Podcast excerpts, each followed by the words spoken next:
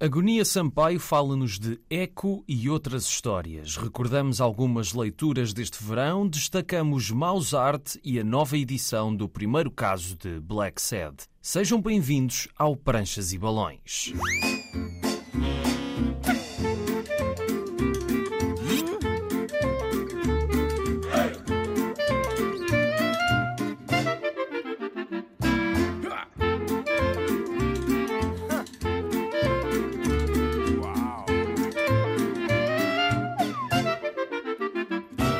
Já tinha saudades de ouvir este genérico. Cá estamos, de volta para mais viagens pelo mundo da banda desenhada. Hoje dou a conhecer algumas das leituras que descobri este verão, mas agora vamos conhecer o nosso convidado de hoje. António Agonia Sampaio, ou simplesmente Agonia Sampaio, já tem muitos anos dedicados à BD, da Póvoa de Varzim para o mundo. O seu traço e as suas histórias que envolvem o ambiente, aprendizagens e a história do mundo podem ser encontradas em revistas e livros e com alguns prémios pelo caminho. Desde há uns anos que Agonia Sampaio trabalha com a editora Escorpião Azul, que lançou do autor uma antologia, O Recomeço e outras histórias, com pequenos trabalhos publicados ao longo de vários anos e há uns meses saiu um trabalho novo de grande fôlego chamado Eco, com dois capas, uma narrativa de ficção científica ecológica com duas personagens centrais, Santi e Flor, numa viagem cheia de peripécias. Agonia Sampaio esteve à conversa comigo por chamada e começámos precisamente por aí, de como é que ele chegou à Escorpião Azul. Muito simples, quer dizer, muito simples e complicado ao mesmo tempo. Foi por, através do saudoso, digamos assim, eh, Geraldo Zelino. Sim. Eu conheci pessoalmente em 94, tinha 24 anos na altura, ele convidou-me para me deslocar a Lisboa ele era tão jovem, e a partir daí fomos comunicando um com o outro, via telemóvel, telefone, SMS, e pronto, ele notou que eu tinha muito gosto para a bandeada, gostou dos meus trabalhos, eu estava sempre a insistir para colaborar gratuitamente em fanzines de bandeada da autoria dele, e ele então encaminhou-me para a editora Escorpião Azul, que tive o gosto de estrear na Humanos, num álbum coletivo Humanos, da Escorpião Azul primeiro, e depois num livro... Numa coletânea? Sim, uma coletânea. Antologia. Foi uma antologia, sim, uma antologia, comecei outras histórias. Aliás, eu propus várias histórias. Quer dizer que selecionaram entre elas as mais acessíveis. Ah, foi a Escorpião Azul então que te selecionou foi, e não foste tu? Enviei muitas, por e-mail, via e-mail. É a última obra, foi o lançamento do livro Eco. Estava a pensar fazer uma antologia, mas a proposta de fazer um, um livro solo, cerca de 70 páginas, um álbum solo, coisa que eu nunca tinha feito, com tantas páginas. Apesar de vários temas que aborda no livro, que é um bocado confuso, confesso que é um bocado de filosofia, de ficção científica, qualquer pandemia. Sim, é um bocadinho caótico, sim. É, é caótico. É um caos é à volta do personagem que se chama Santi. Sim. Santi é uma homenagem também ao meu afilhado, é, chama-se Santiago e sobrinho ao mesmo tempo. Começaste a fazer esta história quando, exatamente? Porque ela tem muitos ecos, não é? Quer dizer, eh, passo a repetição da palavra, mas tem muitos ecos uh, da pandemia, não é? E eu, não, eu queria perceber se isto foi já durante a pandemia ou antes da pandemia já se falava na pandemia cá em Portugal, mas que ainda não estávamos no confinamento. E foi mais ou menos nessa época, nesses dois anos, dois anos e pouco, que estive eh, a trabalhar nessa obra. Muitas vezes fui trabalhar para a editora Escorpião Azul. Dá-me muita satisfação trabalhar com eles, é uma equipa impecável. O personagem está numa confusão, tudo que lhe rodeia é confusão. E como dizem alguns leitores, tem que se, como é o termo, mastigar, entre aspas, a história para se perceber bem um bocado do conteúdo, não é? Não é a primeira vez que se lê, quanto à antologia do começo, lê-se à primeira, são... Sim, são histórias muito curtinhas também, a maior são parte. São histórias muito curtinhas e tudo, muito, muito bem explicadas, percebe-se bem. Este, este álbum já é mais... Eh, tem que ser mesmo com muita atenção, remoer, reler várias vezes, para se perceber bem a história. Não era a primeira nem a segunda, a terceira vez. Por isso, às vezes, uh, quem não percebe a primeira até desistem de ler, outras não, outras têm que, uh, mastigar, digamos. O Geraldo Gerino, na altura, disse-me para eu fazer e continuei. Eu sou um autor completo, autodidata, ninguém me ensinou. Há técnicas que eu, sinceramente, desconheço, embora já trabalhei em computador e tudo, Photoshop e tudo assim, programas de desenho e tudo. O Geraldo Gerino nos dizia, nesse aspecto, tem uma coisa a meu favor, é, é um autor completo, faço o argumento, os balões, tudo completo, tudo feito à mão, manualmente. Embora já fiz computador e tudo, mas muito básico, muito não com os artistas de outros colegas de banda desenhada e ilustradores que usam técnicas muito mais avançadas que eu não consigo ultrapassar, nem chegar lá aos calcanhares, como se costuma dizer. É por isso que eu digo que estou a este país, nem que aspecto. É que os autores novos, tanto parabéns, com muita qualidade, imensa qualidade, tanto a nível de texto, reconheço isso, e que até me ultrapasso, ultrapassam à vontade, né? ultrapassam a nível de desenho, a nível de texto, a nível de arte, a nível técnicas e tudo. Quanto tempo é que tu demoras a fazer uma prancha? Tudo à mão demora dois dias, três dias. Quando era computador era muito mais rápido, mas também não tem a qualidade que conseguem ter meus colegas. Tu no computador fazes uma, uma arte final, é isso? Sim, uma arte final. Por exemplo, a vantagem do computador, a meu ver, para mudar uma cor, basta clicar no botão e muda-se a cor, a tonalidade e tudo. Pinto à mão e quando autorizar cores, embora confesso que gosto mais de a preto e branco do que cores, demora cerca de dois a três páginas, dois, três dias, máximo quatro dias, mas eu utilizo muito, não o computador, que devia utilizar, que eu conheço o computador, mas o Android, porque digitalizo e depois com aplicações altero com filtros de cor de editores de fotos, editores de desenho e tudo utilizo. É como eu digo, eu sou autodidata. Mas esse lado autodidata, por outro lado, também é aquilo que te faz ir aprendendo sempre mais, não é? Porque sim, é isso, como, como, não tens essas, essas bases, tu vais aprendendo não. por ti e tens sempre, estás sempre a tentar atualizar. Sim, estou sempre a tentar autorizar, ninguém me ensinou, como disse. Comecei na escola, sempre fui preguiçoso para estudar. Era às escondidas que fazia banda desenhada, os professores e tudo. Quando era a disciplina de desenho, eu adorava a disciplina de desenho. Adorava e adoro. Tenho alguns pequenos que dou aulas de desenho. Mas dentro das minhas possibilidades, das minhas bases. Por exemplo, multimédia é uma área que não ensino porque a minha é mais manual, mais básico. Daqui a pouco, Agonia Sampaio vai falar sobre alguns dos seus primeiros trabalhos, mas agora vamos passar o verão em revista. Mm-hmm. O Pranchas e Balões esteve de férias e por isso achei que neste regresso fazia sentido falar de algumas leituras que fui fazendo ao longo destas últimas semanas. Começo pela coleção clássica Marvel, da qual já falei por aqui e que continua a sair semanalmente. Aproveitei as semanas em que o programa esteve ausente para ler os primeiros números desta coleção que ainda me faltavam e que apresentam as primeiras histórias de vários heróis marcantes da auto-intitulada Casa das Ideias. É uma coleção desigual, já que terá, por exemplo, mais de um sexto dos seus 60 volumes dedicado ao Homem-Aranha e outro ao Quarteto Fantástico, mas esta série permite-nos entrar em contacto com uma era fulcral da Marvel.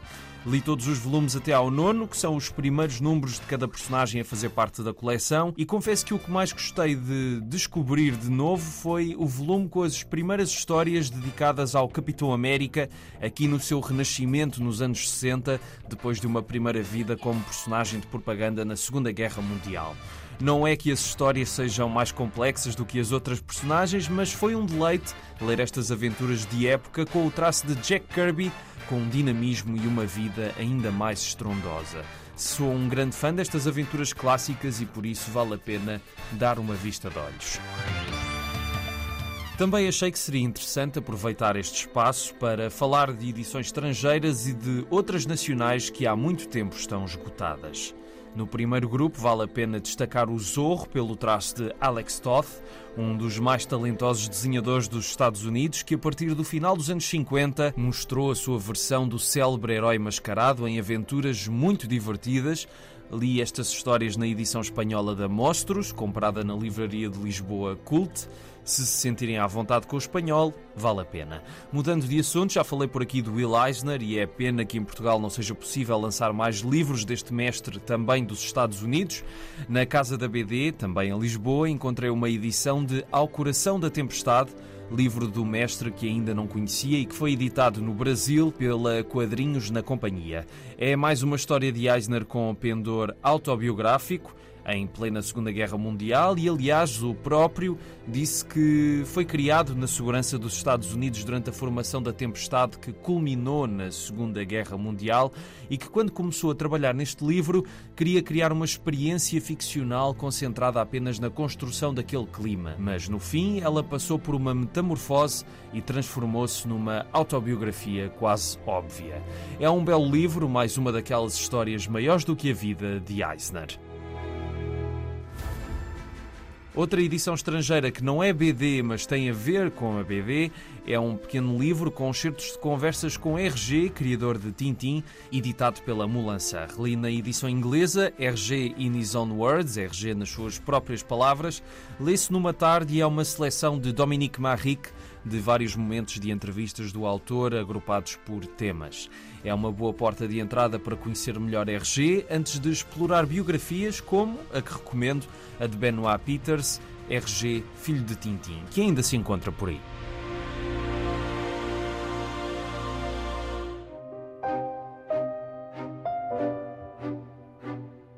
Já na parte das edições portuguesas esgotadas, li duas.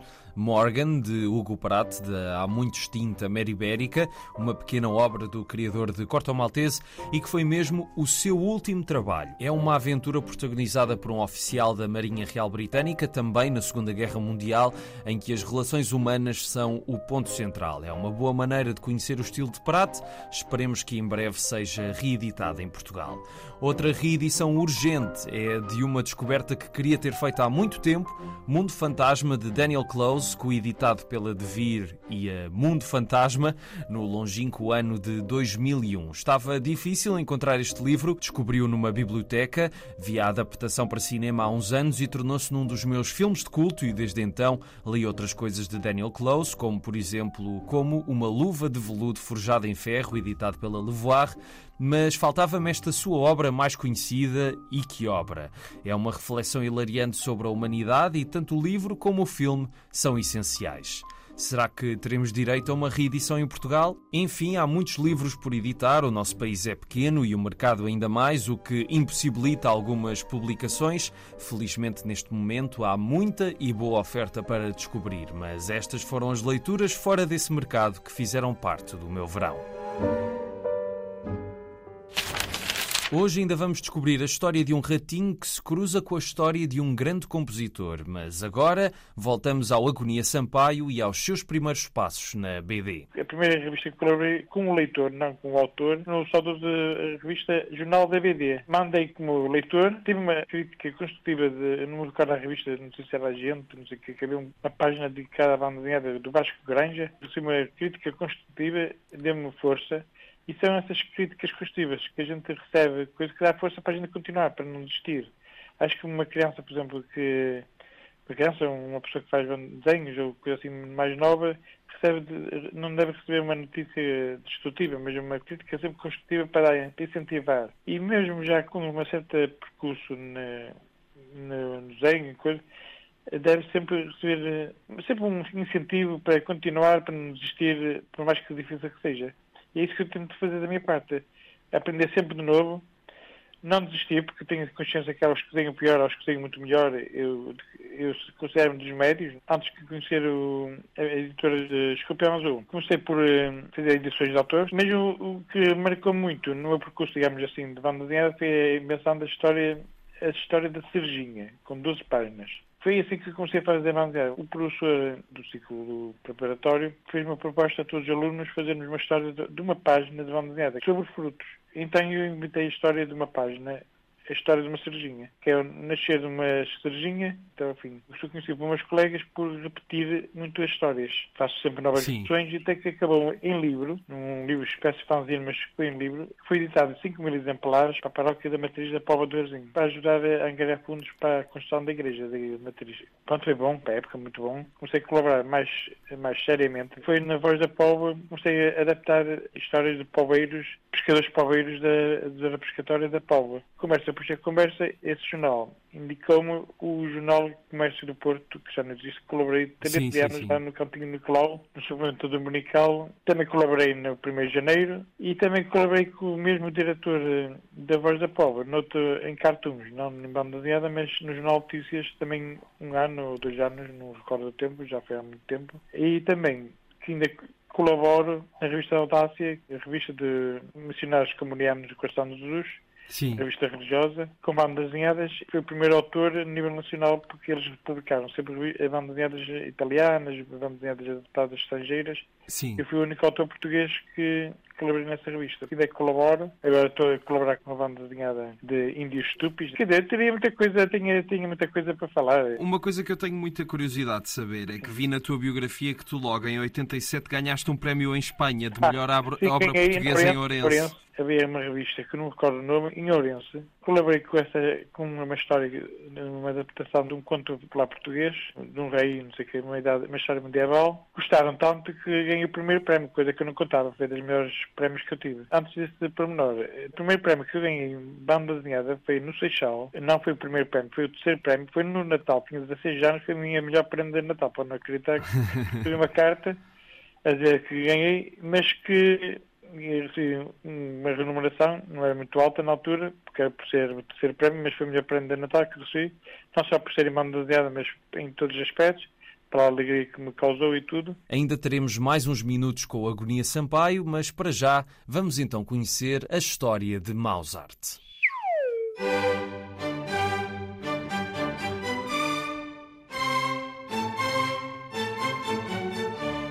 Provavelmente reconhecem a música que estamos a ouvir. É bem apropriada para falar de um livro sobre Mozart. Aliás, sobre um seu homónimo, Mozart. Tem argumento de Thierry Jour e desenho de Gradimir Smuja e há uma edição da arte de autor que junta as duas histórias com o jovem Wolfgang, que nesta versão é um pequeno ratinho Aliás, Maus é rato em alemão. Quem conhecer a história do célebre compositor, nem que seja a versão romanceada do filme Amadeus, de Milos Forman, vai encontrar aqui algumas semelhanças. A começar logo pelo início, em que Mozart e sua família estão a viver dentro do piano de Salieri, que aqui é um lobo e o músico oficial da corte. A paixão do pequeno Mozart pela música é evidente desde esse momento, quando ele percebe que Salieri não está em casa e por isso sai de dentro do piano e vai saltitar ao longo das suas teclas, criando uma melodia que chama a atenção de Sua Majestade, que achou que era Salieri o intérprete daquelas notas que ouviu por acaso ao passar pela zona. É claro que Salieri, quando descobre tudo isto, está metido num grande sarilho porque o rato é bem mais talentoso do que ele e obriga Mozart a entrar numa farsa quando o rei lhe pede para voltar a tocar daquela forma num concerto exclusivo para a corte. Na segunda história já encontraremos Mozart em Veneza, onde vai conhecer o Sr. Stradivarius, sim, o dos violinos muito especiais, mas não revelamos mais porque vale a pena ler e contemplar as duas histórias. Não temos falado muito de banda desenhada infantil neste programa, esta obra é o caso disso, e é uma falha porque se queremos tirar da cabeça das pessoas aquele preconceito que diz que a BD é uma coisa só para crianças, não nos podemos esquecer, no entanto, que ainda há boas propostas para elas feitas aos quadradinhos. E Mozart é então um desses casos. É mais direcionado para crianças pela simplicidade das suas histórias, mas o estilo do desenho é tão bonito que qualquer um se deixará render. Este é, aliás, um autêntico festim visual, com Gradimir Smuja a dar-nos alguns momentos brilhantes de composição da prancha, patentes, por exemplo, naquele tal momento inicial de Mozart a saltitar no piano, nas paisagens de Veneza, no detalhe quase obsessivo de cada quadradinho. Esta edição integral de Mozart é uma viagem musical com animais de várias espécies a assumirem papéis humanos e Smuja sabe adaptar-se a todos os animais e fazer-nos ficar de queixo caído, quer esteja a desenhar a sala de concertos da corte ou uma floresta com segredos mágicos. É um belo livro para miúdos e que os graúdos também vão gostar, uma bela surpresa da arte de autor.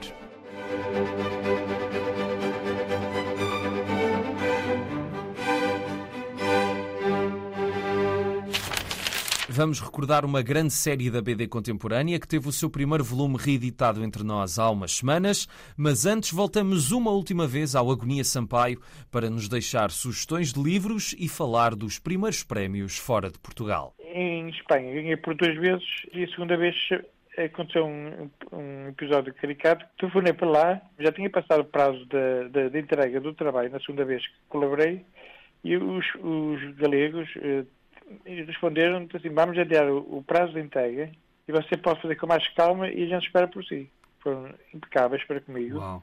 E, e, nunca, aconteceu, nunca tinha acontecido uma cena dessas e, e esperaram por mim, deram-me prazo mais de uma semana para eu entregar o trabalho, entreguei e recebi não o primeiro prémio, mas o segundo prémio já muito foi muito bom para mim e claro, só o facto claro. de esperarem foi, foi espetacular. Nunca tinha, nunca tinha acontecido, nem nunca aconteceu. Foi a primeira vez e a única. Não, é porque gostaram mesmo do teu trabalho. Gostaram é? mesmo, porque o primeiro, o primeiro, a primeira vez gostaram tanto que a segunda vez tiveram é, o cuidado de esperar para o segundo para ver como é que eu me saía e saí bem. Além da Espanha, colaborei no Brasil, por intermédio de Marco Fraga Silva, da Avenida Marginal. Colaborei na Argentina, colaborei no, em Luanda, que foi onde eu nasci, em Luanda sim, sim. natural de Luanda, na revista de banda desenhada Manquico, que eles publicaram muitas bandas desenhadas, e em exposições. Fiz duas particulares da minha autoria, mas colaborei, por exemplo, em Angoulême, em Amadora. Apesar de nunca termos deslocado em Amadora, eu sinceramente não gosto muito de viajar. Os trabalhos que viajam mais do que o próprio autor. Sim. De geral, vão a países longe, a cidades mais longe cá em Portugal e tudo, e eu troco menos. Eu sou mais difícil. Eu, por exemplo, eu, a prova disso é que eu ainda não conheci pessoalmente os editores da editorial Azul, João Dadato e, e Sharon Mendes. Também editei um livro, Uma Prova de Amor, da edição Pé, de José Carlos Marques, mas esse conheci pessoalmente porque é aqui perto da Paula do Vazinho e pronto, e, e, pouco mais. Tu estiveste em Luanda até quando? Luanda, tive, eu nasci em 70, tive até, 5, até 75, 76. Ok, e depois essas colaborações foi já cá, não é? Que tiveste com a tal revista de lá. Sim, eh, não, a colaboração de Luanda já foi meus 17, 18 anos. Fui mais tarde, para a cuidar que eu tinha, não, não havia possibilidade. Aos 5 anos vim para cá, para Portugal. Sim, sim, sim. Eu costumo terminar este programa pedindo às pessoas que cá vêm para deixarem sugestões de livros. Não precisam de ser coisas que tenhas lido recentemente, podem ter sido só, assim, livros de banda desenhada que te tenham marcado ao longo da tua vida. Se quiseres falar de um ou dois, pronto, é, é agora o momento. Um eu, eu, não vou falar pessoalmente, eu vou falar até de duas coleções, Sim. dois, autores eh, diferentes, pessoalmente, que, que até estão a ser menos lidos, ou, ou até ao contrário, posso estar errado, não sei. Sim. Um deles é que me, um professor falava muito e eu desconhecia na, no liceu, era o Asterix. Eu adoro o Asterix. E a Disney, não tem nada a ver com este desenho. Mais ou menos, por acaso na Disney encontro algumas eh, semelhanças. Pois, Sim, em certos desenhos mais abonecados já há semelhanças, mas marcaram muito, especialmente a Disney. E a propósito da Disney, eu tinha meus uh, 12 anos, escrevi em português, em Burbank, na Califórnia, para a, para a Disney, Disney, sim. Para a Disney, e eles passaram, quando menos contava, recebi uma carta em envelope A4, escrita em inglês e americano, uh, a contar histórias dos filmes, a mandar-me postagem, coisa que foi também uma das melhores relembranças. Aconselho a ler o Asterix, Disney, mas é Marvel também, mas... Eh, mas, mas já agora do Asterix, algum álbum em particular que tu gostes mais? O que eu gosto mais foi os primeiros, eh, embora os últimos são impecáveis, eu pessoalmente não conseguiria acompanhar o ritmo deles, mas o, o álbum mais que mais me gostou foi Os Louros de César. Os Louros de César. Os Louros okay. de César. Muito bem, sim senhor. Porquê, já agora? Porque, porque uma coisa, por, simplesmente porque eu estudei latim e o latim entra muitos romanos, por isso é que eu gostei muito do Asterix. é, eu estudei os romanos, eu, eu fugi ao latim para fugir ao inglês, aliás, para fugir à língua alemã, e tive que escolher entre o latim e o grego, então eu escolhi o latim. Pensei que era mais fácil, não sei qual vez seria mais difícil, mas pronto.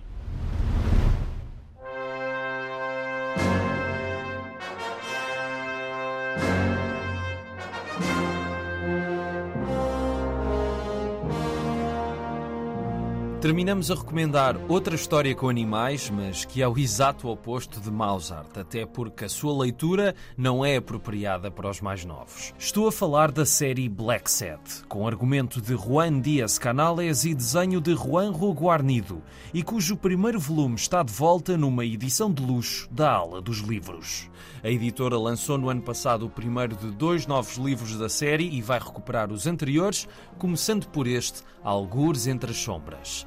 Para quem não conhecer esta série, podemos dizer sucintamente que Black Sad é uma espécie de policial com reminiscências dos clássicos filmes noir americanos e dos romances de Raymond Chandler. Recordar a história inaugural de Black Sad é ver com mais atenção os pormenores do desenho e as simbologias do argumento. E como em todas as séries, houve uma evolução nos livros seguintes, mas este início é já por si inesquecível e resistiu muito bem com o passar dos anos.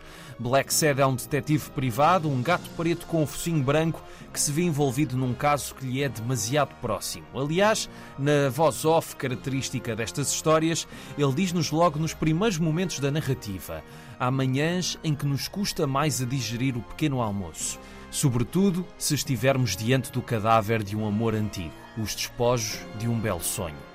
Não poderia haver melhor apresentação para esta personagem torturada que aqui se vê envolvida numa intriga de poder e moral. Black Sad é um homem, aliás, um gato, cheio de fantasmas e de problemas existenciais por resolver, como ele não se cansa de nos relembrar. Por vezes, ao entrar no meu escritório, tenho a sensação de caminhar entre as ruínas de uma civilização antiga. Não tanto devido ao caos e à desordem que aí reina, mas porque isso me traz à memória os vestígios do ser civilizado que outrora fui. Mas tudo pertencia já ao passado.